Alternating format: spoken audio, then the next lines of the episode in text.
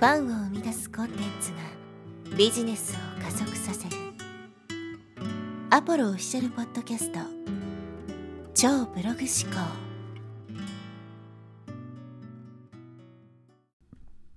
はい、えーこんにちはア、ポロです、えー今日はですね、ドリルが欲しいのではなく穴が欲しいのだ。でも、やっぱりドリルは必要だ。という話をしていきます。ちょっとかなり変な話になるんで、まあ話半分にね、えー聞いてもらえればと思うんですけど、まあこのドリルが欲しいのではなく穴が欲しいのだというのは、まあ、ビジネスの世界の格言みたいな形で、まあ、要するにお客さんは商品が欲しいんじゃなくて商品がもたらす結果が欲しいんですよっていうのをまあ比喩した時にですね、まあ、このドリルと穴の話が出てくるわけですけど、まあ確かにそうだと思うんですね。だから商品じゃなくてベネフィットにフォーカスして、まあ発信とかね、まあライティングとか、まあそういったものをしていきましょうと。まあそういう時にこの例えが使われるわけですけど、今回はですね、このドリルと穴の話をですね、まあ深掘りというか、ちょっと違う角度からね、考えてみていきたいと思います。まあ僕が勝手に考えていることなので、まあその辺はね、まあ面白半分にというか、あんまり真に受けずに聞いてもらえればと思うんですけど、で、このドリルと穴の関係なんですけど、これって要するに手段と目的の話だと思うんですね。穴を開けるっていう目的があって、それの手段としてドリルを選んでるというわけですよ。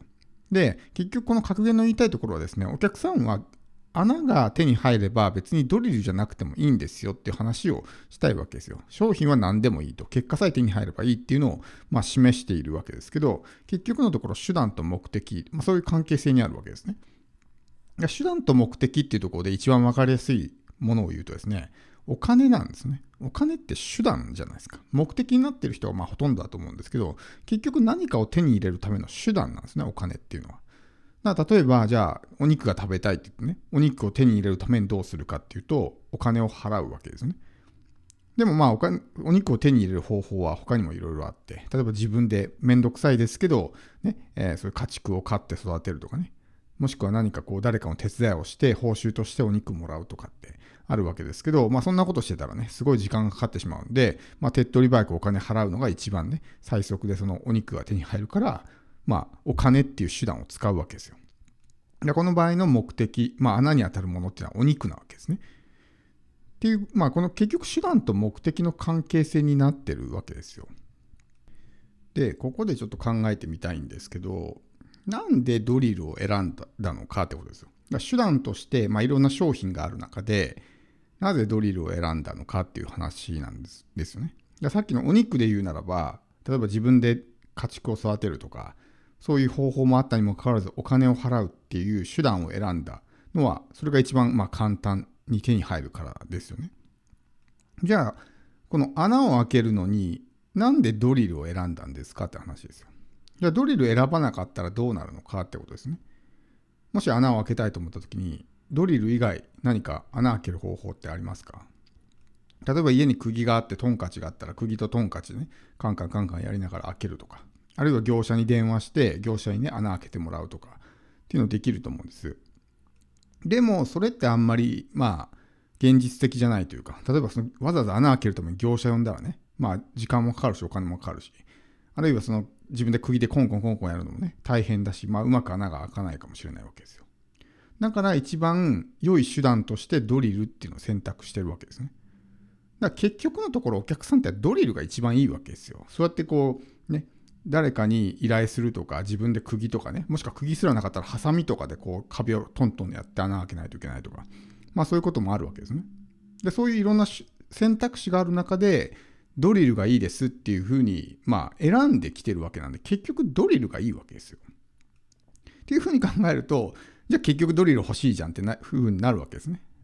だから、なんでみんなお金欲しいのかっていうと、そのお金っていう手段が一番手っ取り早いからお金が欲しいわけですよ。車買いたいなって時にね、例えば自分で組み立てるとか、ね、まあ、できないと思いますけど、そういう手段もある中で、お金払うっていうのが一番手っ取り早いからお金が欲しいと言ってるわけですね。だから結局のところ、ねえー手段がいっぱいある中でそのドリルを、まあ、自ら選んでるということなんですね。だからそのドリルが手に入らないことによってその人は大変な思いをするわけじゃないですか。自分で穴開けないといけないとか高いお金払って業者にね穴開けてもらわないといけないとかっていうふうになるわけだからもう全然そのドリルを売っちゃっていいわけですよ。で、ここでもう一つ、まあ面白いというか考えた方がいいのが、認知の問題なんですね。認知の問題。穴を開けたいって思った瞬間に、その手段としてお客さんが真っ先に思いついたのがドリルなわけですよ。これって面白くないですかね？例えば、ダイエットとかっていうね、まあ、痩せるっていう目的があるとしますよね。で、その時に、じゃあこう痩せるっていう時の手段として何があるのか？例えば、ジムに通うとか、サプリを飲むとかね、まあ、運動するとか、まあなんか食事制限するとかいろいろあると思うんですけど、そういう手段がいっぱいあって、そう選択肢があるわけですよ。手段としての。で、その中で何を選ぶのかってところですけど、例えばこの穴を開けたいっていう時の、まあ、連想ですよね。穴開けるんだったらドリルっていう連想になってるわけですよ。だから自分の商品が例えばお客さんがこういう理想を手に入れたいっていう時に、真っ先にこう連想できる、思いつくものが自分の商品だったら、このドリルみたいに買ってくれるわけですよね。もしこの穴開けたい人がドリルってものを知らなかったら、当然ですけどドリルを買いに来ないわけですよ。だからこのパッと連想できるようにしとくっていうのも大事なわけですね。お客さんの認知の中でこういうことをやるんだったら、このこういう類の商品が必要だとかっていうのが分かってないといけない。だから普段から自分のね、情報発信で啓蒙していかないといけないわけですよ。こういうふうになりたかったらこういうやり方をしないといけないですよみたいなことを発信していかないと、そこの連想が一致しないわけですね。で、いざお客さんが何か結果を手に入れたいときに自分の商品が選んでもらえないっていうのは、そもそもその連想に思い浮かんでない可能性があるわけですよ。だから、その辺はしっかりと考えていかないといけなくて、まそれをね、日々の自分の情報発信で、まあ、ある程度認知されているようなもの、穴イコールドリルみたいな感じで、こう、連想が一致するようなものっていうのはわざわざそこまで啓蒙しなくていいですけど、そうじゃないジャンルの商品っていうのは自分で情報発信してね、まあ、啓蒙とか教育とか、そういったことをしていかないと、ね、その目的を達成するにはこの方法が必要ですっていうのはパッと思い浮かばないわけです。さっきのダイエットの話もいろいろ言いましたけど、それ以外にもダイエットで痩せるっていう方法はあると思うんです。でも今パッと思いついたのは、僕の中でそのダイエットイコールこういう手段があるっていうのが連想として思い浮かんだわけですけど、それ以外は思い浮かばなかったわけですよ。だからそれ以外にもし画期的なね、やり方があったとしても、僕の中にそういう連想がないから、当然それは選ばないわけですよね。みたいな感じです。で、結局このドリルをね、えー、売ってあげましょうってことですけど、ドリルなかったら困ると思うんですよ。ねえー、自分で開けないといけないしってところで。で、このね、ドリルっていうところを、もし、じゃあ、お金持ちだったらね、もうそういう穴開けるだけでも、じゃあ業者呼べよって言ってね、業者呼んで業者に開けてもらうこともできるわけじゃないですか。でも、お金があんまりない、余裕がない人が穴開けるために業者呼んでたらね、お金が足りなくなっちゃいますよね。で、要するにリソースの問題があるわけです。その人のリソースにとってドリルっていうのは一番リーズナブルで手の届く商品だからドリルを買うわけですよ。もうドリルを買いに行くのがめんどくさい人、もう超億万長者でね、お金に糸目をつけない人だったらドリルを買いに行くのすらめんどくさいからもう業者にやってもらうみたいな選択をするわけですけど、結局それを選択しない。だからそのドリルっていう選択肢をもし自分が準備していなかったら、そういうお金に余裕のない人たちっていうのが、その商品を買うことができないわけですね。穴を開けるっていうことができないわけです。だからドリルっていうものが存在することによって、そういう人たちがま救われるというかね、助かるわけですよ。結局、リソースによって、どれくらいお金とか時間とか、まあそういうのも全部含めリソースですけど、リソースを持ってるかによって、どういう商品を選ぶのかっても変わるわけです。